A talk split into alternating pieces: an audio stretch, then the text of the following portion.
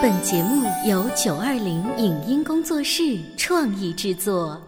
《潮爸辣妈》节目版权归合肥市广播电视台所有，任何未经允许的传播行为均属违规。欢迎与九二零影音工作室沟通合作事宜，电话零五五幺六三五零九三五六。你有你的钻石金龟婿策略，我有我的全家海岛游计划。你扛着单反泡妞马不停蹄，我为孩子捕捉成长的美妙瞬间。你忽略我的魅力，我会证明这是谁的时代。你否定我的生活态度，我决定我的人生蓝图。帅哥俊男靠边站，有了宝宝的潮爸魅力更爆发。窈窕美女靠边站，有了宝宝的辣妈魅力更火辣。我是辣妈，不是老干妈，我为自己代言。我是潮爸，不是太阳能浴霸，我为自己代言。潮爸辣妈。本节目嘉宾观点不代表本台立场，特此声明。黄梅戏是中国五大戏曲剧种之一，也是与庐剧、徽剧、四州戏并列的安徽四大优秀剧种之一。学习黄梅戏，除了能给孩子带来美的熏陶，还可以提高孩子哪些能力？五六岁的小朋友为何能在全国的比赛中获得大奖？他们为此付出了怎样的努力？当你揭开黄梅戏的传统面纱，一定会发现它韵味丰富、婉转悠扬的新面孔。欢迎收听八零后时尚育儿广播脱口秀《潮爸辣妈》，本期话题：黄梅飘香，孩子传唱。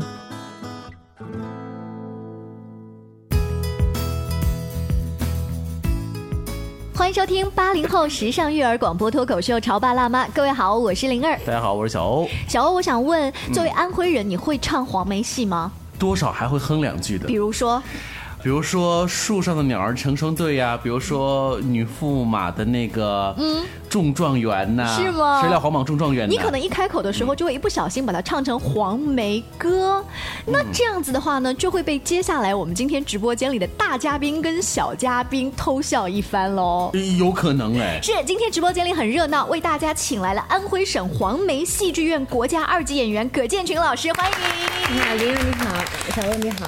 还有呢，他可爱的两位小徒弟，我们一起来认识一下。你们好，你好，大家好，我叫胡笑涵，来自合肥水木蓝天幼儿园大二班，我今年六岁了。哦，六岁的笑笑，你已经练黄梅戏多久了呀？三个月。三个月，那我们来认识一下旁边这位呢。你好，你好。我叫彭瑞，我来自水墨蓝天幼儿园，我来自大一班，我今年五岁半了。嗯，五岁半的彭瑞跟六岁的笑笑呢，都是刚刚开始练黄梅戏没多长时间，而且大家可以留意，他们俩是同学，都是来自水墨蓝天幼儿园的。今天我们也把他们的老师请来了，是有请一下水墨蓝天的林老师，欢迎你。大家好。我是来自合肥水墨蓝天幼儿园的林老师，很高兴来到这里和大家分享小朋友在学习戏曲当中的点点滴滴。谢谢。就在前一段时间呢，首届全国青少年戏曲嘉年华的活动也是圆满结束了。而我们今天在座的几位嘉宾刚好都参与了这么一个活动，该拿奖的拿奖哈，该看着自己桃李满天下的特别高兴。跟我们来分享一下吧，葛老师，你带的这两个徒弟今天来到我们的直播间，他们当时是拿了什么样的大奖？他们是拿的最佳表演奖，真的是出乎我的意料之外。嗯，刚才开场的时候，我们了解到这两个小姑娘才练三个月，应该这么说吧？刚才笑笑说了，练了三个月，应该不是。算起来，从我认识他们开始到今天还不满三个月。那是这两个孩子在黄梅戏方面那么有天赋，还是说您高人指点的那么好，怎么能拿这么好的奖呢？不敢说自己是个高人，应该是说两个孩子有这样的天赋。嗯，那么我觉得呃，偶然的机会就是说发现一波孩子里面，他们两个就比较突出啊。那么我当时的时候，我就在想。能不能有这个可能把他们推上更高的舞台？嗯，当时我只是想，但我不敢说，我怕万一说出来达不到这个愿望的话，大家不是很失望吗？那么我对他们格外的用心。嗯，刚才葛老师说到一个很偶然的机会，发现了这两个很机灵的孩子，而这个偶然的机会就是戏曲进校园的活动。我们也是问问水墨蓝天的林老师，当时是一个什么样的情况？我们的葛老师发现了这两个机灵的小姑娘哈。其实，在同一波孩子当中，这两个孩子古灵精怪、天真可爱，非常有天赋，学习起来也很认真，一招一式都很认真的请教。当然，在家里家长的练习当中哈，也是非常认真，给他们把每个细节都抠得很好。当然，同一波孩子在集体演表演的时候，他们的动作就比别人标准一些，准确来说，非常有表演的欲望。嗯嗯，所以说他们就比较有闪光点。当时是一个什么样的场景？呃，戏曲进校园的葛老师就带带着你们专业的这一个团队，走到这一些小学和幼儿园当中，给更多的孩子普及这个黄梅戏的知识本身。你们跟孩子做这种简单的交流当中，就可以看到哪个孩子的眉眼是符合你们的要求，是吗？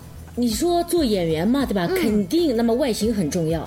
那么大家一起开始唱的时候，你会一耳听出来谁的音准，谁的音不准，或者是我在做一某个动作的时候，谁的做的有模有样，谁的根本你你知道，做艺术这一行，天赋是很重要的。而且呢，我们的挑剔度也会变得很高。所以今天坐在我们直播间的两个小朋友，由此可见呢，能够入这个葛老师的这个眼睛的，那一定是特别古灵精怪的小朋友。刚才我们在跟葛老师说到，你当时是怎么注意眉眼的时候，我手势做了一个手势，结果这个笑笑小朋友就学着我的那个手势啊，对啊你就开始眼波流转了。哎我想问一下笑笑，你知道你们前一段时间跟彭润你们参加的这个戏曲嘉年华，你们拿到的那个奖的全称叫什么来着？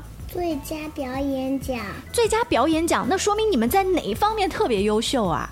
唱歌和表演还有笑。哦，唱歌、表演还有笑。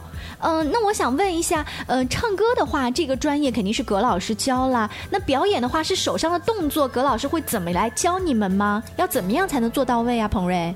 有的时候呢，我们我们不会分清左右，葛老师就老师说：“宝宝，你那只手做的不对，那些什么的。嗯，那笑呢？笑怎么教？笑谁不会呀？哪个弟弟妹妹、哥哥姐姐不会笑呀？”啊，我们都会笑。嗯，那在舞台上的笑跟咱们普通的朋友见面的笑有什么不一样吗？嗯，不一样。上舞台的笑的话，像妖精一样笑，对，像妖精一样笑。像鸭子一样笑，像妖精，妖精哦，像妖精一样笑。哎，为什么像妖精一样笑呢？就很夸张，是这意思吗？不是，就是是唱黄梅戏，如果要上台的话，就要勺到。哦，就是勺到，勺勺到妖精是勺到的意思。勺到是什么意思呀？勺到就是，对于全国的听听众来讲的话，勺到这两个字什么意思呢？对，就是烧包了。勺到对，是我们合肥这边的地方话，他表示就非常爱打扮，很爱在舞台上面表演，对不对？表演欲很强。那他其实领会到了那个意思，就是说我要尽可能的突出自己。不管是表情还是动作还是歌声，葛老师他这样说，像妖精一样笑，是你告诉他的吗？不是，根本不是，因为胡笑涵他表现的这一段嘛，她就是一个十几岁的一个古灵精怪的一个小丫鬟。嗯，我就说她有时就是说她在和她的那个主人吧，那个龙女在取笑，互相之间取笑、打乐的时候，嗯，这么一段唱段。所以有的时候呢，就是说一定要夸张，嗯一定要有那种诙谐的那种东西在里边。所以孩子无法理解特别深的和复杂的这些情感，对对对对但他用这种烧包的这种形容词来形容的话，其实好像大差不差了，就是那个意思了。对对对对。说明呢，孩子对于戏曲的认知，就是通过扮上戏服、华丽的唱腔和夸张的言语、眼神这些，他让慢慢的感受到的。对，因为教育孩子的时候，你不能用大人那种词语啊。你看他，你说、你说不通，他也许不太能听懂。嗯，毕竟有有五岁六岁嘛哈，有的时候大人左还右还会分不清楚的嘛。那么我就会用简单的语言说，宝宝。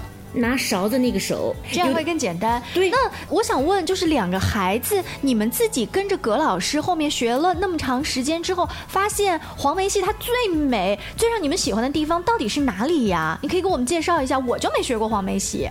就是我好像是以前葛老师先教我们，先是集体的，嗯先教我们那个第一段，等我们慢慢把第一段学会了以后，奶奶先叫我把那个艺术学院的那个照片和那些录音都跟先给我录下来，然后呢，奶奶叫我把第二段和第三段让我自己唱。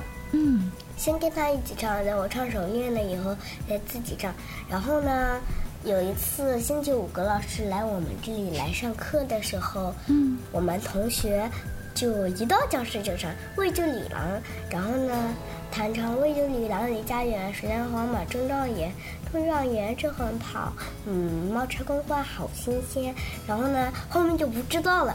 我唱我也曾赴过去年，然后呢，他们就跟着我唱。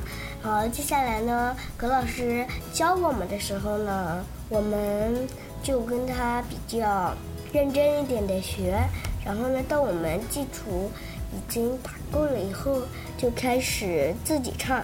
然后过了好几天，离演出快要很近的话，老师就给我们穿了一次那个衣服。嗯，所以那个衣服一下让你觉得好漂亮是吗？嗯，还有我就是喜欢听那个黄梅戏。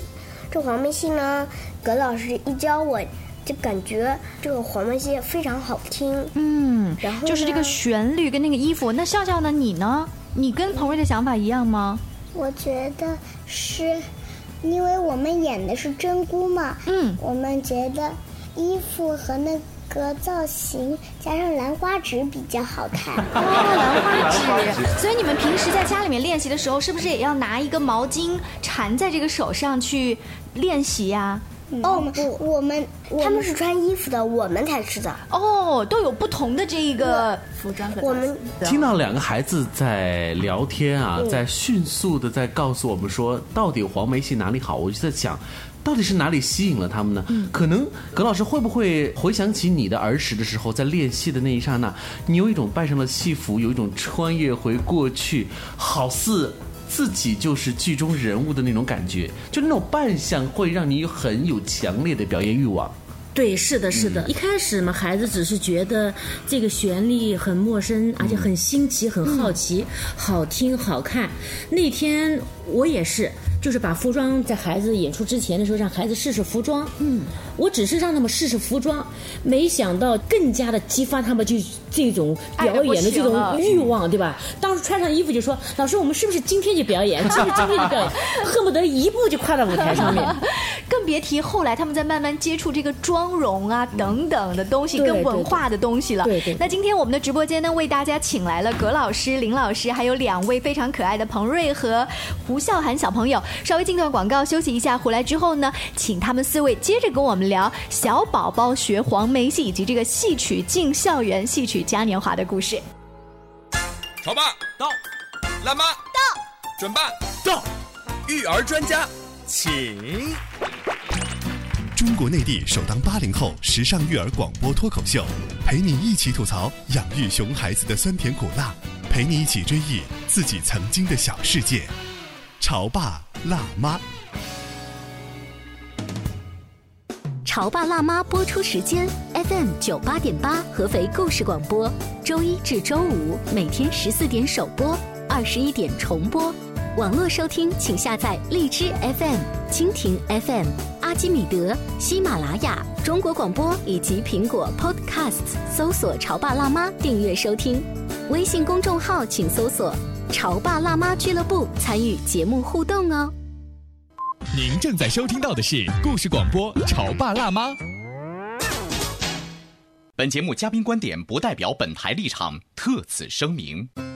黄梅戏是中国五大戏曲剧种之一，也是与庐剧、徽剧、四州戏并列的安徽四大优秀剧种之一。学习黄梅戏，除了能给孩子带来美的熏陶，还可以提高孩子哪些能力？五六岁的小朋友为何能在全国的比赛中获得大奖？他们为此付出了怎样的努力？当你揭开黄梅戏的传统面纱，一定会发现它韵味丰富、婉转悠扬的新面孔。欢迎收听八零后时尚育儿广播脱口秀《潮爸辣妈》，本期话题：黄梅飘香，孩子传唱。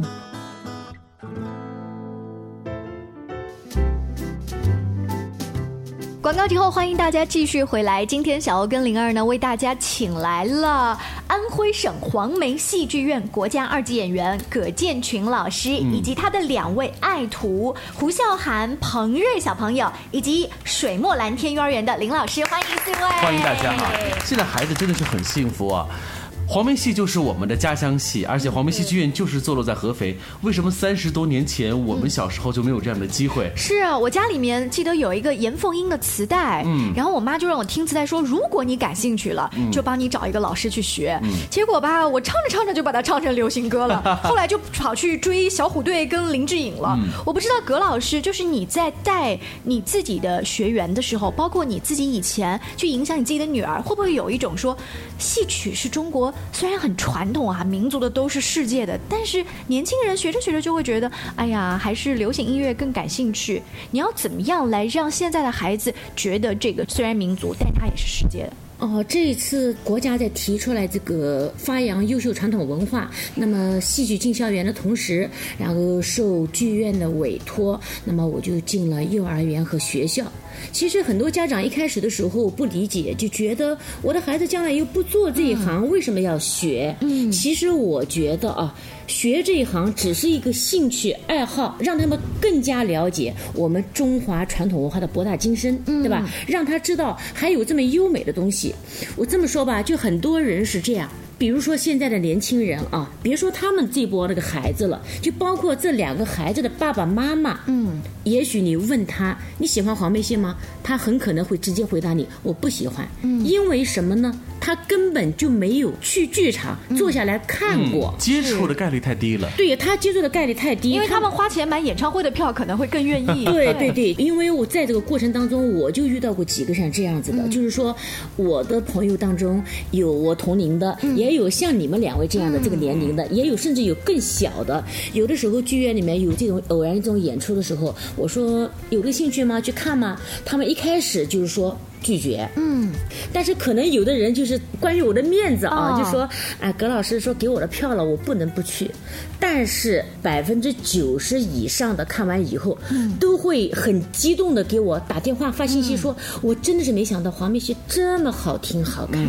葛老师的意思是，这种传统的文化魅力是因为它过于封闭了，你一旦给他一个机会，让更多的老百姓去接触它的话，相信它的魅力会自然而然的就出来。对对对，所以这次戏曲进校园、进幼儿园，我相信一开始家长不理解，但是我们学成三个月之后，当我们拿到了手上沉甸甸的成绩的时候，现在很多的家长，我相信一定是改变了他之前的改变很多很多。我说两个小例子啊，有一个小孩儿，当时时候跟我学学了。嗯，三四堂课以后，有一天他的妈妈到那个教室里面来看，发现自己的孩子可能动作协调性没有别人好，或者是唱的没有别人太好，就说孩子你别学了吧。那个孩子当时的时候他就说：“妈妈，我求求你了，如果不是这次葛老师进校园，我根本就不知道什么是黄梅戏。黄梅戏这么好听好看，我就是想学。妈妈，你相信我，我一定好好学。”嗯，还有另外一个学校吧，因为我在挑孩子。的时候，那么从我的角度上面，肯定就是说形象啊、嗓音啊方面的条件，对吧？那么我可能就是对孩子的个性并不是很了解。那么有的孩子平时的时候很顽皮，嗯，他的那个妈妈就跑来跟我说：“老师，我的孩子不能学，他很顽皮，平常的时候写作业不认真，学习都搞不定了。对，学习都搞不定，你让他再花时间搞这个，那么更搞不定了。”嗯。这是演出之前，他妈妈跑来找我，葛老师，我真的是要谢谢你。嗯，你知道吗？以前的时候放学以后，我都是去找孩子。嗯，现在的时候，好，每天进门的时候，他自己准时到家。到家以后，第一件事，妈妈，我要写作业。为什么他这样呢？他怕就是我不乖乖写完作业、考完试的话，你不让我学黄梅戏了。对，一个是这样，是妈妈不让他学，嗯还有一个是也怕我把他给淘汰了。嗯他真的是很喜欢。哎，这样说的话，我还想起在国外啊，你看很多篮球社或者是足球社，他们的教练说，你想进我们的这个社团，你的学业必须达到一个什么样的级别，你反而才能参加这些兴趣爱好。对，是这是一个这样的。正能量的循环。其实就拿我自己的这个经验来说吧，我的女儿从小，嗯她学跳舞，她学打羽毛球，嗯，其实我觉得。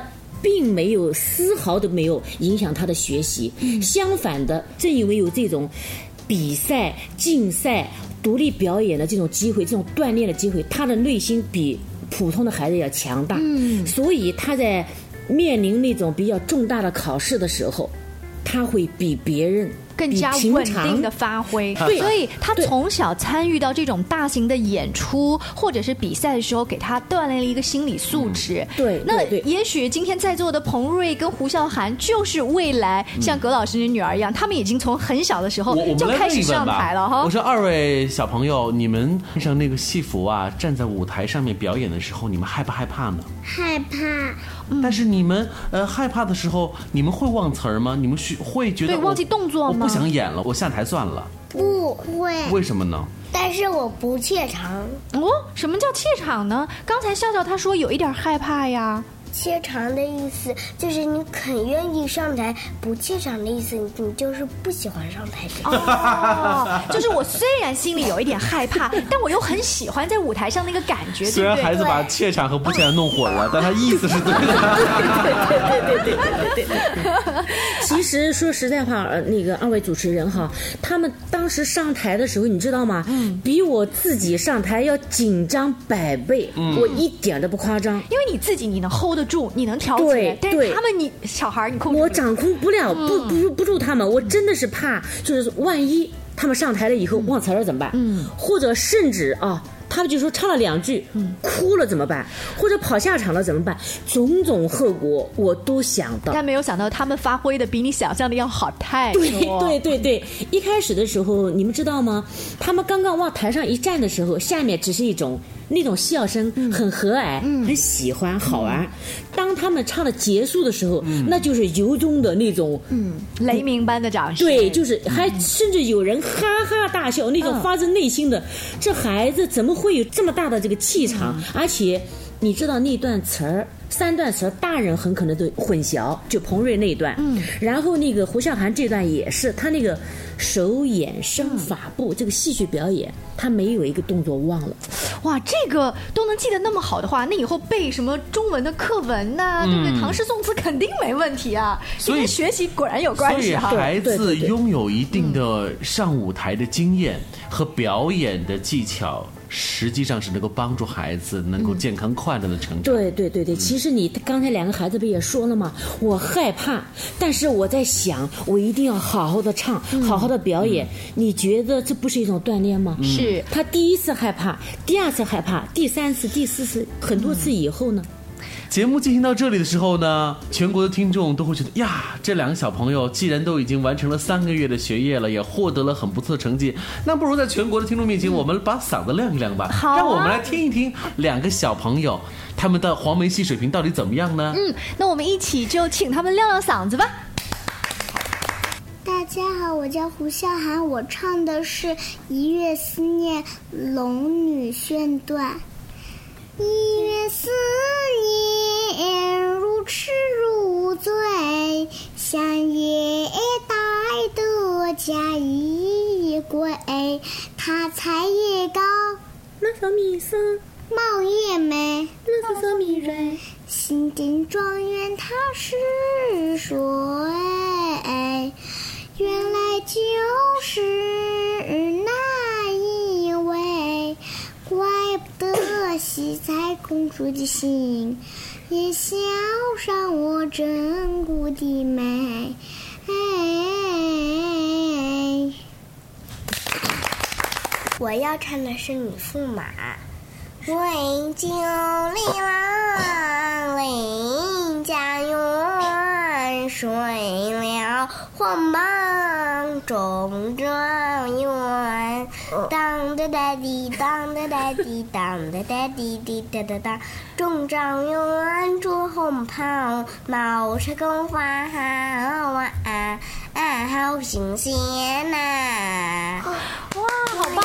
真风过去年夜，我也曾打马遇见前。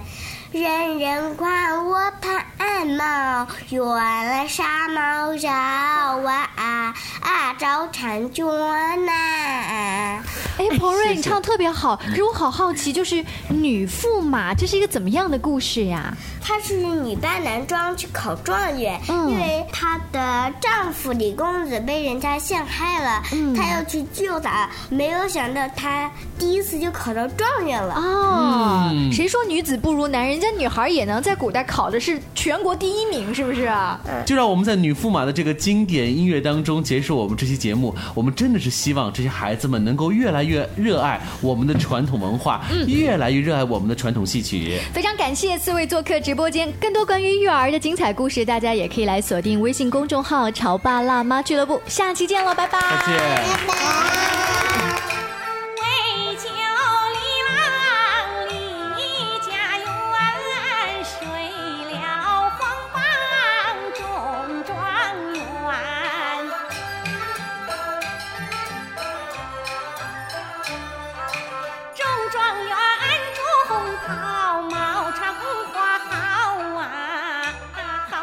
钱呐